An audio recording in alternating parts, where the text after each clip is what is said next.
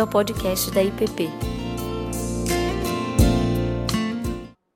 Bom, gente, hoje vamos dar sequência aos nossos estudos no livro do Apocalipse e veremos uma porção um pouco maior hoje. Vamos ler trechos dos capítulos 8, 9, 11 e também um pequeno trecho do capítulo 10. Capítulo 10, ah, João ele recebe uma instrução de um anjo, e eu acho muito curiosa essa palavra que o anjo dá, pois ele diz que houve uma voz do céu que diz: Vai, toma o livro que se acha aberto na mão do anjo, em pé sobre o mar e a terra. E ele diz: Toma-o, devora-o, e certamente ele será amargo no teu estômago, mas na tua boca doce como o mel. E diz que João tomou esse livrinho, comeu, e de fato era amargo. Ah, hoje, e, e, e, esse texto fica bem no, no meio dessa revelação que nós vamos abordar hoje, que fala sobre as sete trombetas. Eu intitulei essa aula Acorda Pedrinho, as sete trombetas, os julgamentos e os juízos divinos. E falar de julgamento e juízo é sempre amargo. Deixa um gosto ruim na boca. A gente não gosta muito de falar desse tema. Muitas vezes a gente cria até uma certa repulsa a eles. Mas é necessário, porque nós vamos ver que o julgamento e os juízos de Deus não tem a ver com qualquer aspecto contrário ao seu caráter amoroso gracioso, mas fluem diretamente dele mostra que Deus se preocupa, se importa com o mal, com o sofrimento, com a injustiça, que não deixa impune a maldade, a morte, a corrupção que nós vemos diariamente, não apenas nos noticiários, mas que ao longo de toda a história tem assolado a humanidade. Deus não deixará impune também toda a destruição da sua criação ah, e do ser humano, como tem se procurado cada vez mais desconstruir a imagem que Deus colocou em nós, enquanto homens e mulheres. E nós vamos orar mais uma vez, antes de seguir para, a leitura do texto. Pai amado, que possamos, ó Deus, estar abertos a experimentar a Tua palavra que hora é doce, hora é amarga, Deus, mas que ela sempre produz vida.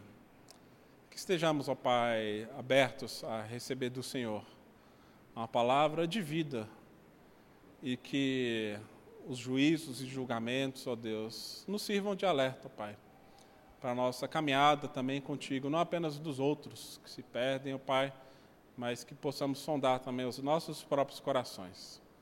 Mas na certeza, Deus, como temos visto que o Senhor é aquele que está sentado sobre o trono e é um justo juiz. É um Deus que é bom, que é gracioso, que é amoroso, ó Pai. Que em Ti possamos confiar e descansar. Ilumine-nos no nome de Jesus. Amém, Pai. Apocalipse 8. Nós vamos ler o capítulo inteiro, depois leremos o capítulo 9. Em algumas aulas nós vamos ler trechos menores e focar em alguns detalhes do texto. Hoje é dessas aulas onde a gente faz o zoom out, sabe no Google Maps quando você dá um zoom out e aí você tem um panorama geral assim da cidade, do país, dos territórios. Então hoje nós vamos passar por alguns capítulos. Ah, isso significa que a gente não vai conseguir entrar e desmiuçar todos os detalhes do texto, mas espero que fique claro o panorama geral. Apocalipse 8, a palavra do Senhor diz: Quando o cordeiro abriu o sétimo selo, houve silêncio no céu há cerca de meia hora. Então vi os sete anjos que se acham em pé diante de Deus e lhes foram dadas sete trombetas. Veio outro anjo e ficou de pé junto ao altar com um incensário de ouro. E foi-lhe dado muito incenso para oferecê-lo com as orações de todos os santos sobre o altar de ouro que se acha diante do trono. E da mão do anjo subiu à presença de Deus a fumaça do incenso, com as orações dos santos. E o anjo tomou o incensário, encheu de, no, de fogo do altar e o atirou sobre a terra. E houve trovões, vozes, relâmpagos e terremoto. E então os sete anjos que tinham as sete trombetas prepararam-se para tocar. O primeiro anjo tocou a trombeta, e houve saraiva e fogo, de mistura com sangue, foram atirados à terra. Foi então queimada a terça parte da terra e das árvores, e também toda a erva verde. O segundo anjo tocou a trombeta, e uma como que grande montanha ardendo em chamas foi atirada ao mar, cuja terça parte se tornou em sangue, e morreu a terça parte da criação que tinha vida, existente no mar, e foi destruída a terça parte das embarcações. O terceiro anjo tocou a trombeta e caiu do céu sobre a terça parte dos rios, e sobre as fontes das águas uma grande estrela ardendo como tocha. O nome da estrela é Absinto, e a terça parte das águas se tornou em absinto. E muitos dos homens morreram por causa dessas águas, porque se tornaram amargosas. O quarto anjo tocou a trombeta, e foi ferida a terça parte do sol, da lua, das estrelas, para que a terça parte deles escurecesse e na sua terça parte não brilhasse, tanto o dia como também a noite. Então vi e ouvi uma águia que, voando pelo meio do céu, dizia em grande voz: Ai, ai, ai dos que moram na terra, por causa das restantes vozes das trombetas dos três anjos que ainda têm de tocar. Na semana passada, o pastor Ricardo nos conduziu uma reflexão acerca da abertura dos sete selos que fechavam o livro da história, o grande livro no qual não se achou ninguém digno de abri-lo, no qual o Cordeiro era o único que era que venceu, que foi morto, mas que se encontrava digno de abrir esse grande livro da história. E nós vemos que, como resultado dessa abertura dos selos, ah, as coisas começam a acontecer ao longo da história. Diante da revelação de tudo aquilo que se passou e dos grandes propósitos de Deus, aqui nós vemos que ah, Deus responde também ao clamor do povo, que desde os capítulos anteriores nós temos visto, cujas orações do povo que sofre, dos mártires, chegou até os céus. Capítulo 8 aqui ele abre mostrando que oh, as orações dos santos foi enchendo o incensário e o pastor Ricardo mostrou como que a oração é um dos principais meios do povo de Deus agir e reagir a tudo que acontece no mundo.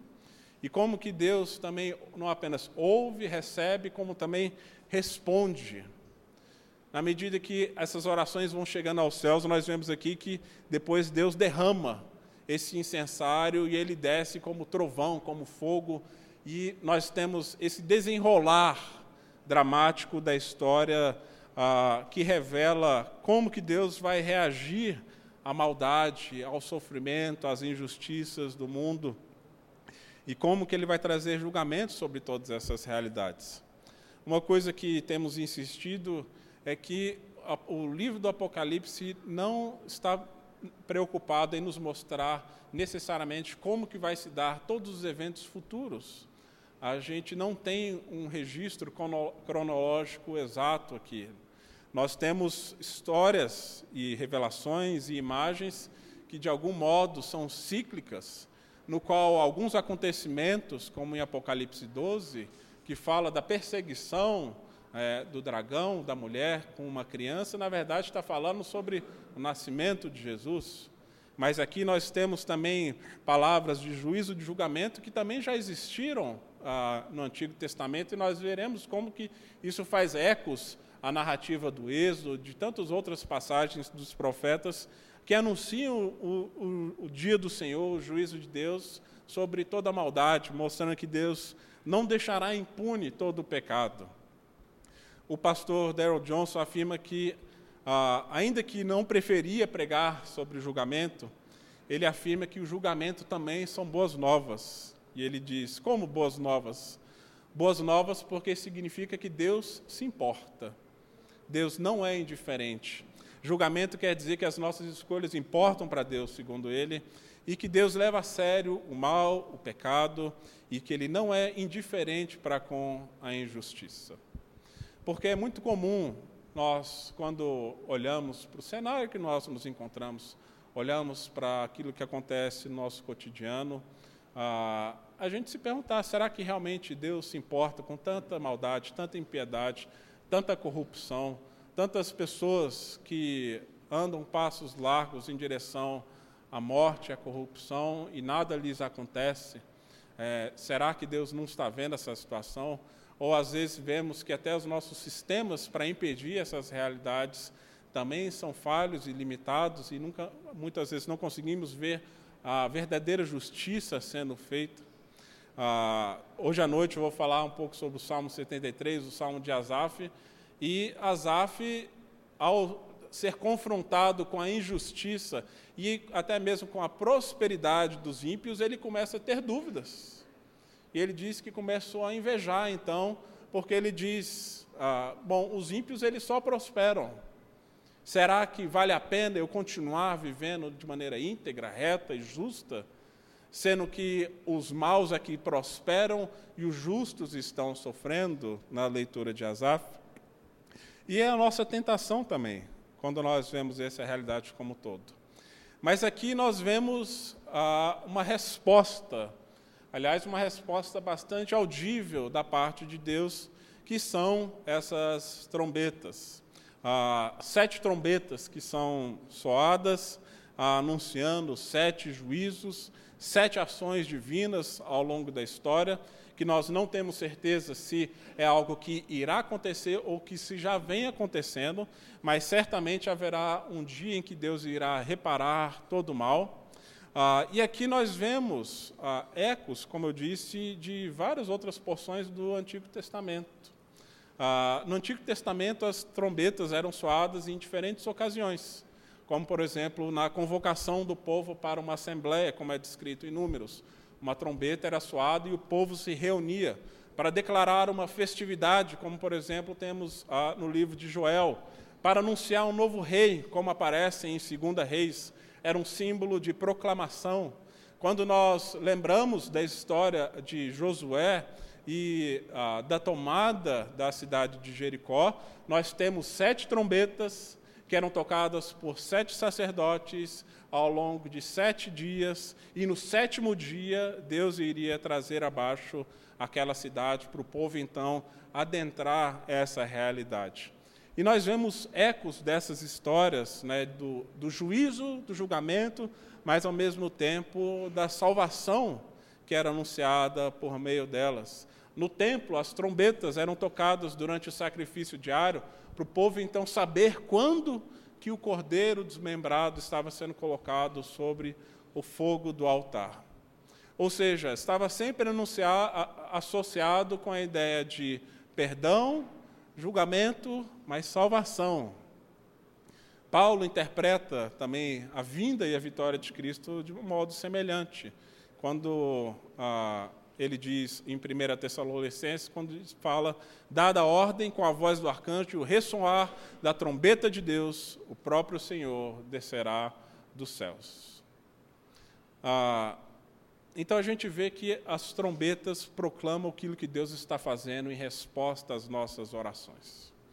Ele é um despertar de nós, como seu povo, é um despertar para o mundo e para aqueles que não creem, para nos despertar de um sono, para que a gente esteja atento e alerta com aquilo que ele está fazendo. Ah, uma das lembranças fortes que eu tenho da infância, da época que morávamos nos Estados Unidos, contei essa história no semestre passado, é que nós morávamos num dos extremos dos Estados Unidos que não tinha terremoto, não tinha tornado, não tinha furacão, não tinha nada disso, era só o sossego. E fomos passar um verão no outro lado, no, no meio oeste dos Estados Unidos, no qual no verão são comuns as tempestades com tornados que passam e levam é, casas e às vezes até mesmo cidades, vilas inteiras embora. E como nós não sabíamos do que se tratava, ah, nós não nos preparamos. Quando veio, de repente, fortes ventos e uma chuva impressionante. E eu tenho lembranças do soar de um alarme de, uma, de um sinal, igual vocês, a gente vê, às vezes, em filmes de guerra, assim, uma sirene alta que traz um certo desespero, um medo, e, a gente não sabia o que estava acontecendo. Acho que a gente tem filmagem até hoje dessa cena, né? Porque tudo que você tem que fazer nesse momento é largar tudo, ir para o sótão, ir debaixo de uma mesa e estamos lá na janela vendo o, venda, o ventaval. E depois descobrimos que era um tornado que tinha passado a um ou dois quilômetros ali na região, inclusive tinha matado gente. Então a sirene, eu lembro na minha memória, era algo assustador. Assim como a trombeta, ela assusta. Mas é também um sinal de graça. Porque ele está dizendo: olha, está vindo a desgraceira. E é melhor você ir atrás de abrigo, porque se você não for atrás de abrigo, ele pode passar no seu caminho. Mas é um sinal de alerta que visa a salvação. E eu entendo também que essas trombetas aqui servem também como um sinal de alerta, mas é um sinal também de graça, mostrando para o povo não apenas para o povo de Deus, mas para todo mundo, que Deus ele é um justo juiz que não deixará impune o pecado, mas ele está dando uma vez mais a possibilidade de salvação, de arrependimento e de conversão. Assim como Deus enviou as pragas no Egito, eram como trombetas, eram avisos para ver se o Egito ah, liber, liberasse o povo de Israel, para ver se o Faraó deixasse o coração se amolecer. Mas muitas vezes o que acontece é que, mesmo diante dos sinais evidentes da vinda e do agir de Deus, nós nos fechamos. O faraó se fechou e nós veremos que também no capítulo 9, muitos, mesmo diante dos grandes sinais de Deus, continuam a endurecer seus próprios corações. Aqui no capítulo 8, nós vemos a descrição de quatro trombetas a primeira trombeta, se vocês verem, a partir do verso 7, fala que fala de saraiva, chuva de pedra e granizo, fogo e sangue, no qual diz foi queimado um terço da terra, das árvores e de todo verde, mostrando que a própria terra se torna um lugar inseguro. E aqui nós podemos também ver referência às próprias pragas do Egito, no qual tem chuva de pedra né, e de fogo ah, também. Na segunda trombeta, montanhas são lançadas, aos mares, no qual um terço dele se torna o sangue. Na terceira trombeta, uma estrela ardendo como fogo, chamada absinto, caiu sobre um terço dos rios, e terça parte das águas se tornou amarga, e homens morrem por causa dela. Alguns interpretam essa estrela como sendo o próprio Satanás sendo expulso dos céus, ah, mas nós vemos aqui também um contraste interessante com o próprio episódio da purificação das águas quando ah, o povo guiando, Moisés guiando o povo pelo deserto, e encontraram um poço em Mara, cujas águas eram amargas. E Moisés joga então um, um, tronco, né, um pedaço de árvore, e essa água agora se torna boa. Nós vemos aqui uma reversão desse cenário no qual as águas amargas voltam a trazer destruição e mal para a humanidade vemos que a gente não tem uma linearidade dos eventos históricos, mas aqui vamos tendo uma crescente descrição de atos, né, de juízo. Na quarta trombeta diz que agora é a terça parte do sol, da lua e das estrelas foram feridas. Né? Ah, os lumiares agora estão escurecidos, o que significa que há sombra sobre a terra. Ou seja, Toda a criação, de algum modo, agora está experimentando esse juízo, o julgamento, o qual vem da parte de Deus. Tragédias naturais, mas com significados espirituais, o que não significa que a gente deve interpretar todo o fenômeno natural como sendo espiritual. Mas ah, o que me chama a atenção em todas essas descrições é que, apesar de ter ah, menções aqui, sim, a destruição, sim de coisas sendo lançadas fora. Ah, nós vemos oito referências à expressão um terço. Repararam nisso? Um terço da terra, um terço do mar, um terço dos rios, um terço das águas, um terço do sol, um terço da lua, um terço das estrelas. E no capítulo 9, verso 15, vai falar sobre um terço da humanidade. E o que, que chama atenção nisso? Uma fração ou um terço, ele é um sinal de misericórdia. Mostrando que o projeto de Deus não é de destruir tudo que ele criou. É de reverter e apagar o mal, mas não a criação em si. Ele poderia dizer que são dois terços ou três terços, ou a sua totalidade, mas diz que não, que é apenas um terço que vai ser, de algum modo, eliminado, mostrando que até dentro dos juízos e dos julgamentos de Deus há misericórdia. Não é uma força descontrolada, como é muitas vezes a nossa própria ira. Deus não é um ser irado que perde a paciência e de repente diz: Eu vou acabar com tudo mas mostra que até mesmo a sua mão que pesa, ela tem limites. E nós vamos ver isso também aqui no capítulo 9. Vamos fazer a leitura dele? Que a partir da quinta trombeta nós vemos mais explicitamente a humanidade ser atingida. O quinto anjo tocou a trombeta e viu uma estrela caída do céu na terra, e foi-lhe dado a chave do poço do abismo, e ela abriu um, o poço do abismo e subiu fumaça como do poço como fumaça de grande fornalha. E com a fumaceira saída do poço, escureceu-se o sol e o ar. Também da fumaça saíram gafanhotos para a terra, e foi-lhes dado poder para os que, como têm os escorpiões da terra.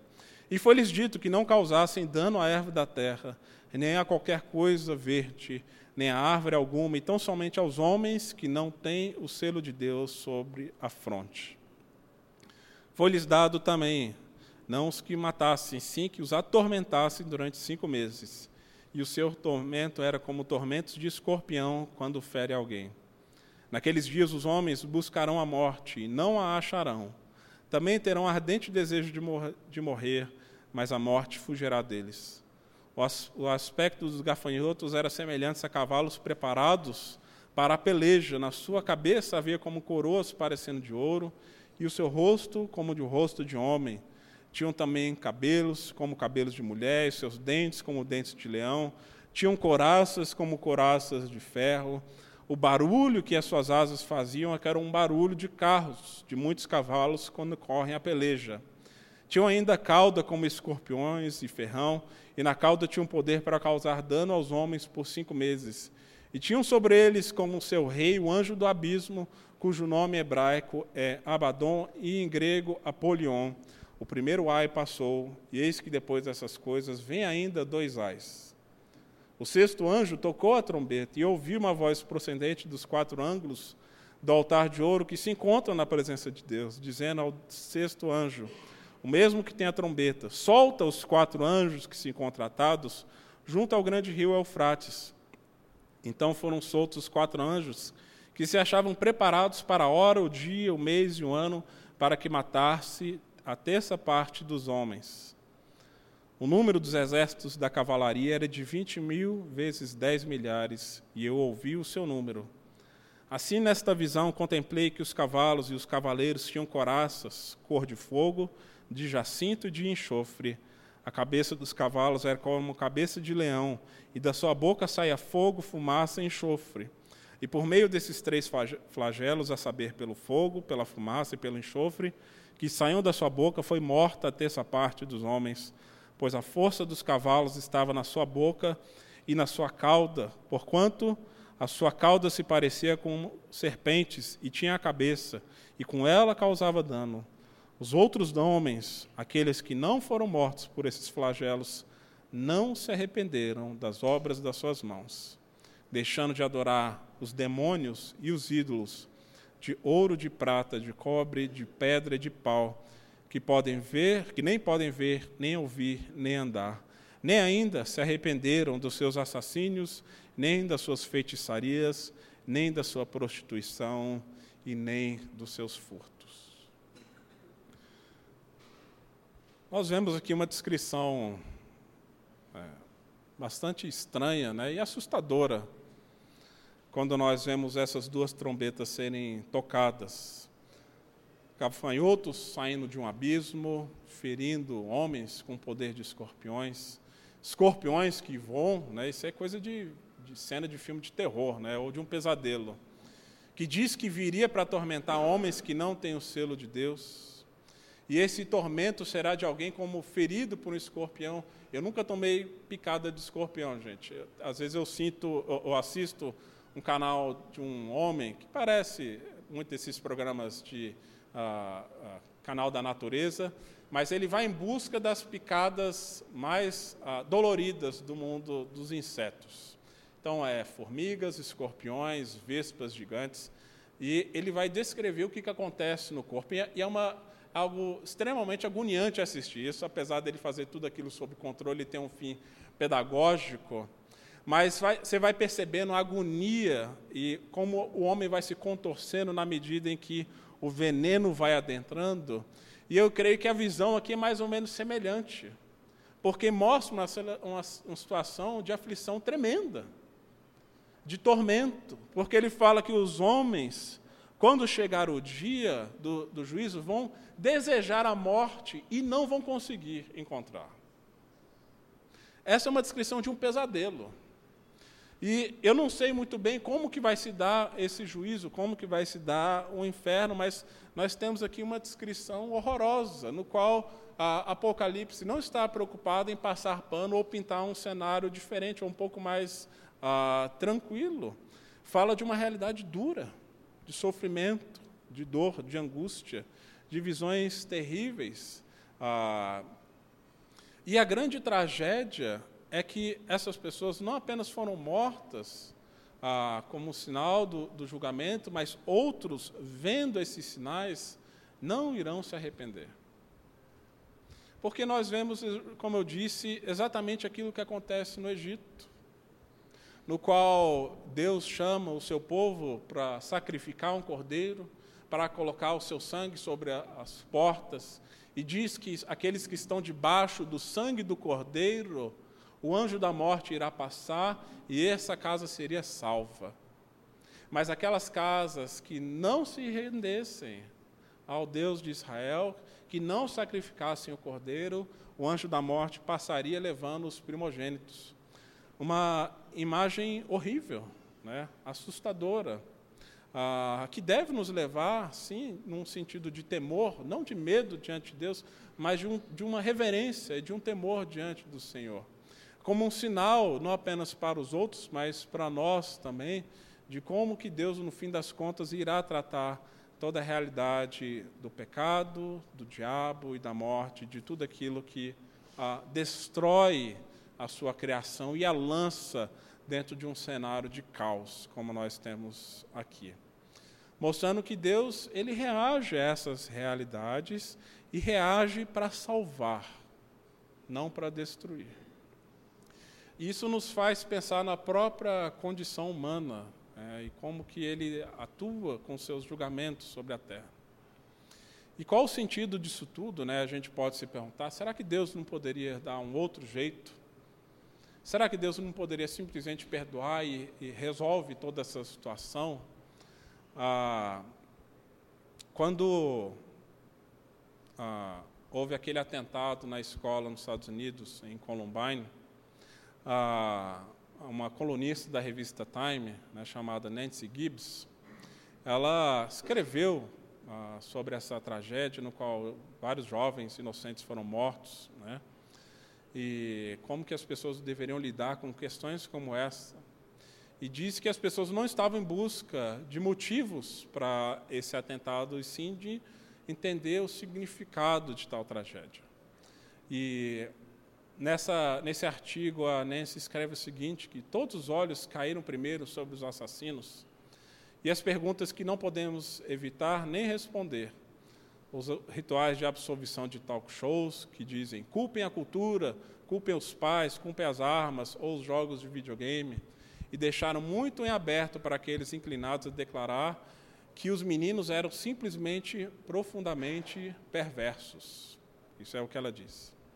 Mas para aqueles com olho em batalhas maiores, os assassinos não eram eles mesmos malignos. Eles eram instrumentos disso a força escura que conhecemos em Nárnia. Intentamos não pensar depois de crescer, até que o dia em que nós não tivemos mais escolha. Então ela usa essa situação para mostrar como que muitas vezes a nossa cultura tende a ignorar essa realidade do pecado e contra justificativa para tantas outras coisas. Mas quando nós somos confrontados com uma violência tão gratuita, né, tão rasteira, tão baixa, quando nós vemos crianças inocentes sendo mortas, eu lembro quando a gente foi dar essa aula, na mesma semana teve aquele atentado no qual um rapaz entrou com uma machadinha matando inúmeras crianças dentro de uma escola aqui no Brasil. Quando nós temos milhares de vidas sendo ceifadas pelas drogas, pela violência das cidades, pela fome, pelo aborto, pela violência, quando nós vemos a criação de Deus sendo destruída de maneira tão gratuita, esse mal ele é exposto e ele precisa ser exposto para ser julgado, né? E apenas Jesus que se assenta no trono é o justo juiz capaz de dar uma resposta adequada a toda essa situação que até mesmo nós, com todas as nossas boas intenções, somos muito limitados, né? Então, essas trombetas anunciam que existe algo profundamente errado no mundo, mas que existe também a possibilidade de salvação. Ainda assim, Jesus está dizendo: acordem. Diz para nós: voltem-se para Deus, arrependam-se. A trombeta do juízo é também a trombeta da misericórdia, a sirene e o alarme de Deus dizendo: olha, vai vir algo, mas você não precisa ficar aí esperando a destruição passar existe um lugar de abrigo e de salvação que nós veremos ah, mais adiante ah, na sétima trombeta.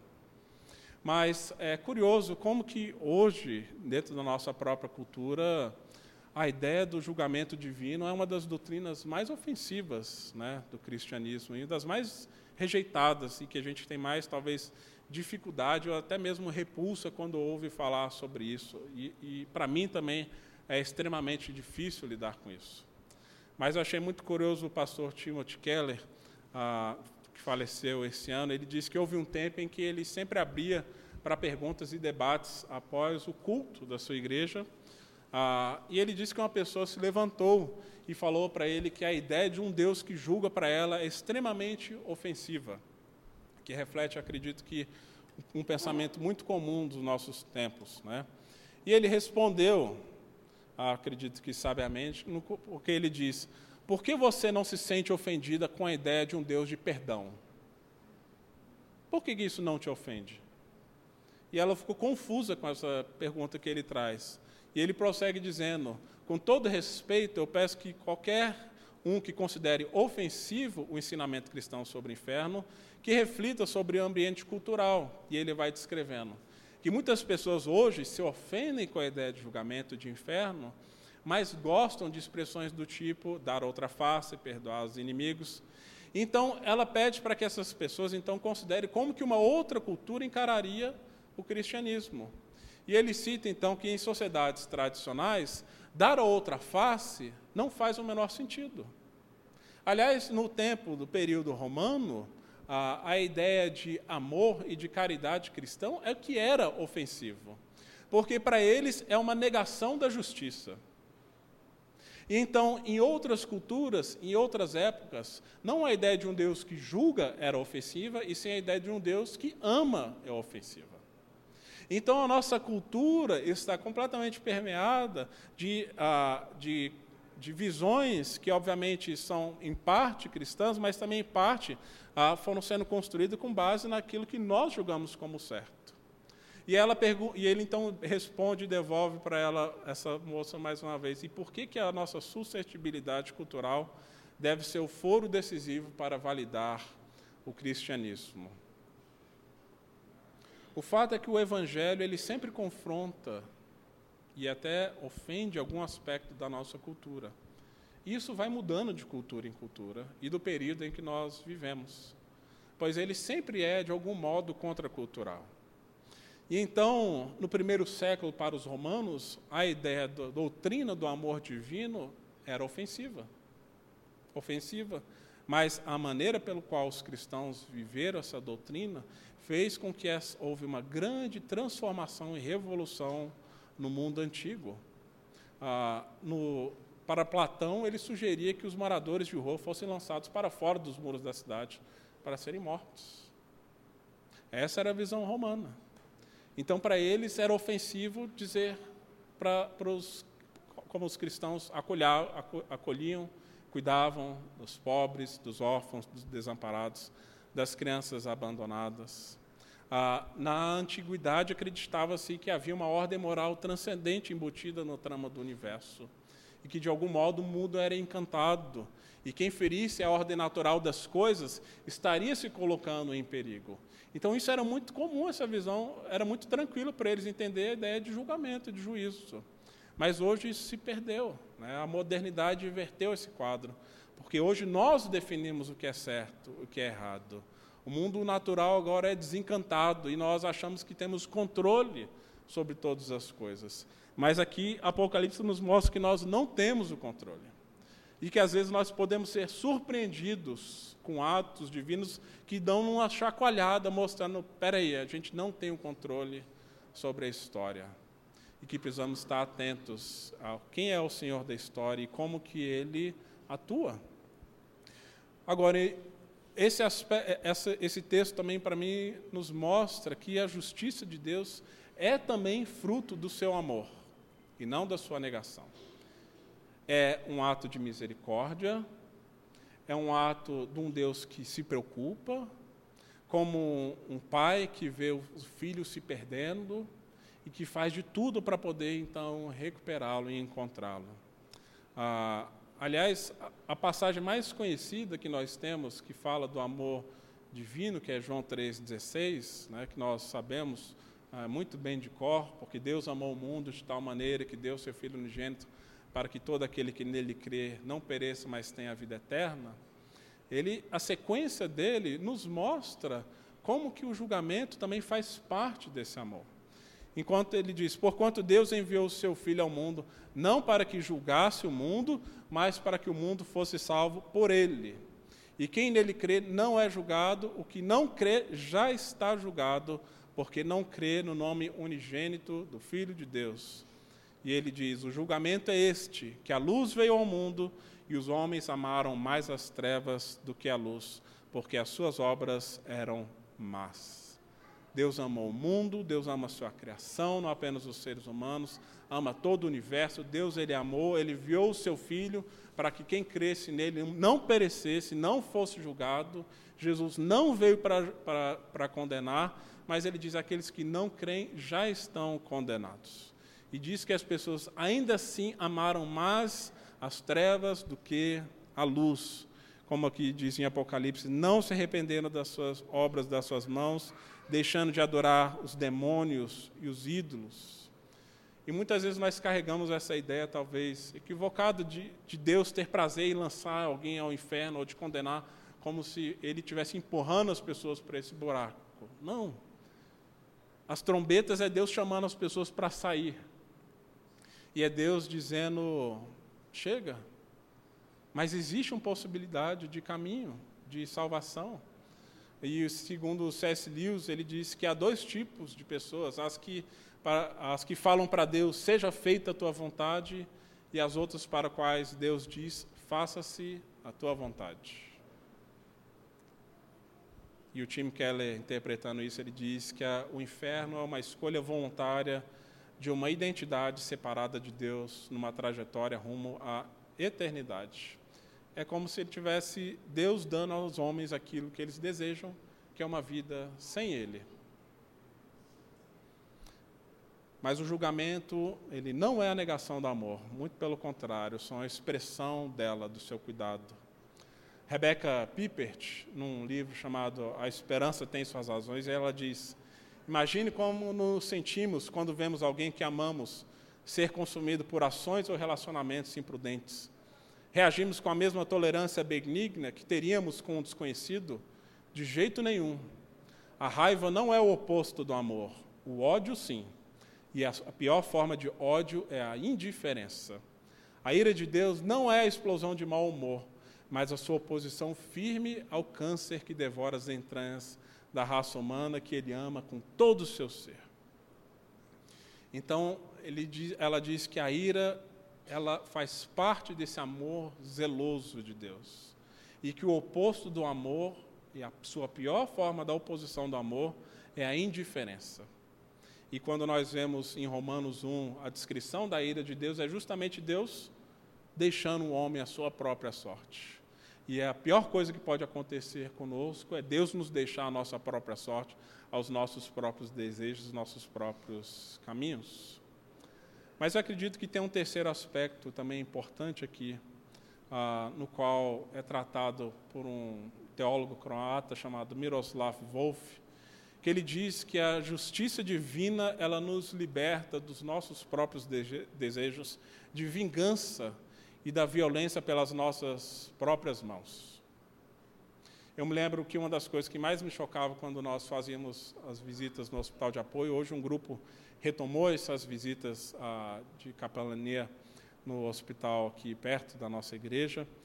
É, mas o que me chocava era a quantidade de adolescentes que estavam lá porque tomaram um tiro, uma facada, ah, como um ato retributivo.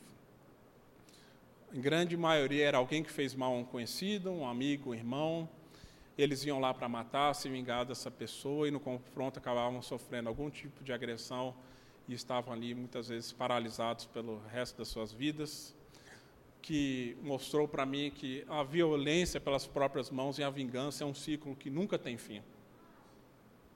E Miroslav Wolf mostra que a cruz é o lugar da reconciliação, é o lugar da reparação da violência que nos liberta do desejo de vingança. É onde a graça e a justiça de Deus se abraçam.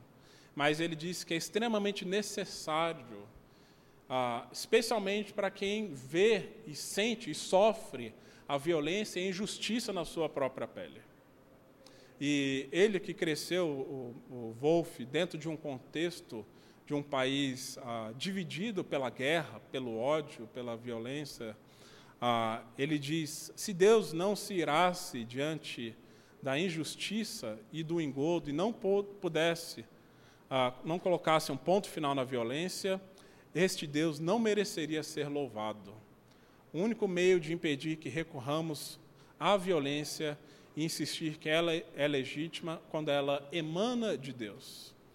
Minha tese de que a prática da não violência exige a crença na vingança divina desagradará muita gente no mundo ocidental. No entanto, é necessário um lar num bairro residencial muito tranquilo para que nasça a tese de que a não violência humana resulta na crença e na recusa de um Deus em julgar. E então ele termina dizendo que uma terra esturricada pelo sol e encharcada de sangues inocentes, essa tese invariavelmente morrerá, junto com outros agradáveis grilhões da mente liberal. Veja que paulada dele. Ele está dizendo que o único modo da gente não entrar numa justiça retributiva é confiando na justiça e na vingança divina. Por isso ele propõe no seu livro a exclusão, exclusão e reconciliação, exclusão e abraço, o que ele chama da teologia do abraço. Ele diz apenas quem percebe que foi reconciliado com Cristo, que o seu próprio pecado é tão ofensivo quanto do outro diante do Cristo, é capaz de estender graça, paz e perdão ao ofensor. É capaz de estender o um abraço àqueles que fizeram mal.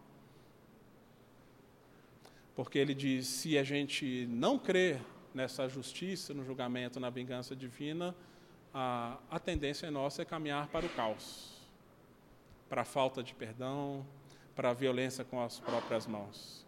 E ele diz que se nós temos o desejo real de justiça, essa, esse desejo deve, em última instância, repousar no ato de justiça de Deus, que repara o mal, mas que também traz a possibilidade de salvação. Agora, as trombetas elas não param por aí. E aí, se a gente pular algumas páginas, no capítulo 11, nós temos uma sétima trombeta.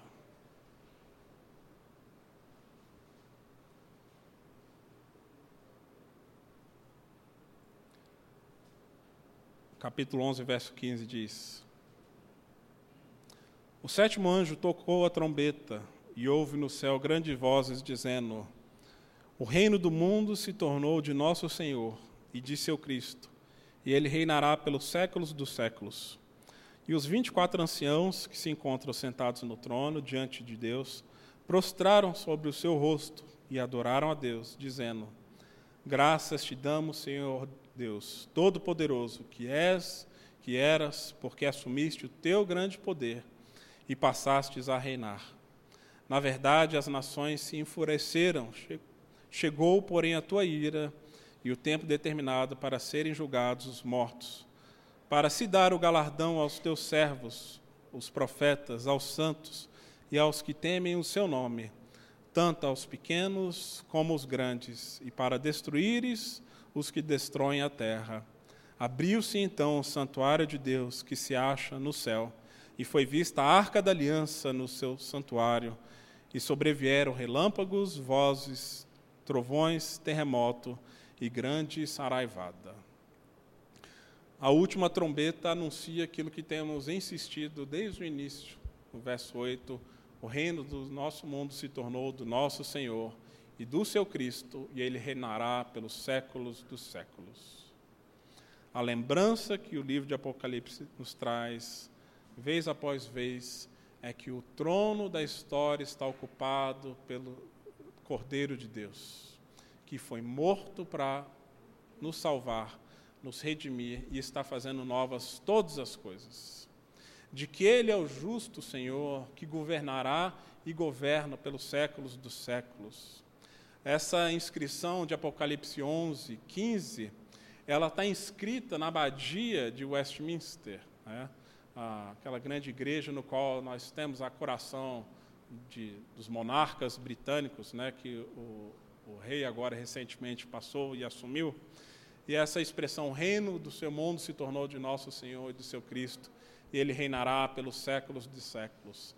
Virado para baixo, não apenas para o altar, ah, essa inscrição ali é uma lembrança onde já durante milhares de anos reis e rainhas são coroados como um lembrete solene para esses monarcas e para todos os súditos, para todos os reis, para todos os governantes, para todos os povos, que na verdade o grande rei dos reis é o Senhor Jesus. Que mesmo diante do inexplicável, do caos, da tragédia, que Jesus continua sendo soberano a sua, sobre a sua criação. Que a última trombeta é uma lembrança de que ele virá para consertar tudo aquilo que está errado em nosso mundo, que a gente não compreende. E esse nosso anseio por justiça será plenamente satisfeito nele. E que Jesus está criando para si um novo povo que vive agora não a partir do seu próprio jeito ou entendimento sobre a verdade, ensina a confiança de que ele irá consertar todas as coisas. De que até mesmo o próprio sofrimento Deus utiliza como uma maneira de revelar o seu próprio amor, porque o próprio Jesus sofreu o julgamento e o juízo divino quando ele subiu na cruz que ele próprio experimentou essa realidade, para poder então nos dar perdão, reconciliação. Ele mesmo foi desamparado pelo Pai para que a gente pudesse ser salvo, feito novas criaturas, e a Ele pertence toda a autoridade, todo o poder. E aqui nós vemos o cumprimento do Salmo 2, no qual Deus irá trazer para si a julgamento indivíduos, líderes, povos, nações inteiras, e que o mal não passará impune, mas se Deus irá consertar. Se nós estamos aqui hoje não é porque somos bons ou somos melhores, é porque fomos também alcançados por essa mesma graça e misericórdia. E com essa misericórdia que nos, nós fomos alcançados, também devemos olhar para os outros e falar assim: olha, tem uma sirene que está tocando e há um caminho de vida, há um caminho de salvação, há um caminho de reconciliação. Ah, mas isso não significa que Deus simplesmente vai passar pano em tudo. Mas isso também nos dá esperança de que as nossas angústias, nossas dores, um dia elas irão cessar. porque Jesus reina e ele reinará pelos séculos dos séculos, como nós lemos aqui. Viu só? Cronometrado. Perguntas, gente? Inquietações? Miranda, o microfone vai chegar em, em suas mãos.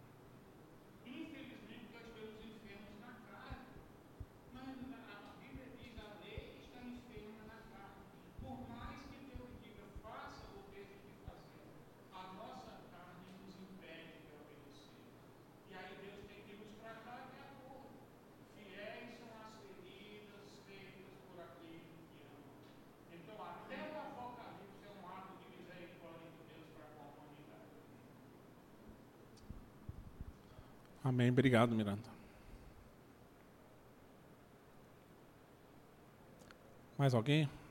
Com uma pergunta, alguma questão?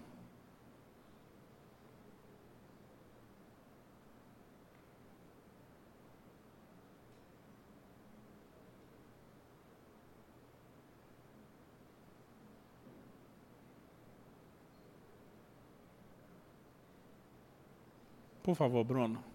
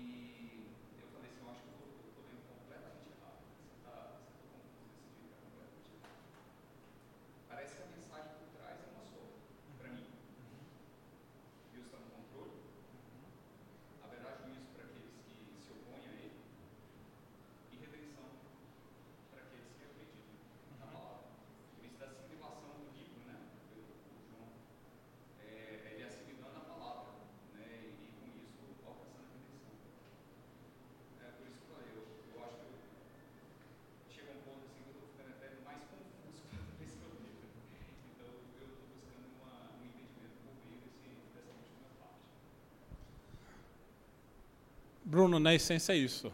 Né? Não sei se você lembra, na primeira aula, ah, quando eu contei a história, quem conta isso é o Daryl Johnson, que fala do, de um bando de alunos seminaristas que questionam um zelador que trabalhava num seminário sobre o que ele estava lendo. E ele fala: Estou lendo o livro de Apocalipse. E eles dão uma certa desdenhada, fala assim: Ah, e você está entendendo o que, que diz o Apocalipse? E ele diz: Sim. Ele falou: Qual que é a mensagem então do Apocalipse? De que Jesus no fim vai vencer. Esse é o ponto principal. É o que nós devemos estar focados. Como que isso vai acontecer? Nós não temos todas as respostas. E Apocalipse não nos dá. É, e, de fato, se a gente ficar numa tentativa de encaixar cronologicamente esses acontecimentos, a gente vai se perder. Ele, então, a gente tem que, primeiro, a gente tem que abstrair algo que para nós é a gente não vê a, a realidade, a não ser por, pela, pela questão do tempo cronológico, né? Aqui não. É, nós temos ciclos e atos se repetem. Né? E por isso eu disse, tem, tem coisas que vão acontecer aqui no capítulo 12 que já aconteceram no passado e outras que vão acontecer no futuro. E, então é como se Deus estivesse mostrando a, a história, mas fora do tempo, entendeu? Então coloca num plano que para nós realmente é difícil da gente entender. Mas o ponto principal é esse mesmo, entendeu? Que no fim das contas, o, o soberano Deus, Criador, o justo juiz e quem está sentado no trono é o Cordeiro. E como Cordeiro, ele vai julgar os atos desse mundo, mas vai fazer novas todas as coisas. Quem carrega as marcas do Cordeiro, quem tem a sua marca na testa, vai ser salvo. Igual lá no Êxodo. Aqueles que não tiverem vão experimentar essa realidade aqui nas mãos, que vem das mãos do próprio Deus. Não é a negação do seu amor, do seu poder, da sua justiça. É um único Deus que está agindo e dando resolução para todo o problema da humanidade. Eu partilho da sua inquietação. Tem coisas que você fala assim, não faz sentido. E, de fato, Apocalipse nos dá algumas visões, e para algumas delas nos dá a explicação dessas visões, mas em muitos outros nos dá visões e não nos dá a explicação dessas visões. Aí a gente precisa compreendê-la à luz do próprio livro, à luz das próprias escrituras, mas em outros, como um texto poético, ele não quer necessariamente trazer o significado de tudo, e sim como uma poesia quer causar em nós uma sensação, entendeu? Atiçar a nossa imaginação. E eu acho que é muito do que está acontecendo aqui nesses textos mais do que uma descrição, ah, isso aqui, ah, esse cavaleiro é fulano de tal, ah, não, isso aqui é o anticristo, é o rei tal, o líder tal, né? Não, ele quer, quer causar em nós um certo assombro, mas também um encantamento, mostrar que, olha, o mundo é mais aquilo que nós estamos enxergando. E tem coisas acontecendo por trás dessa realidade que nós não compreendemos, mas Deus não perdeu o controle. Então, eu acredito que é isso. De novo, né, gente? Vamos orar. Tomás, você pode fazer uma oração para encerrar?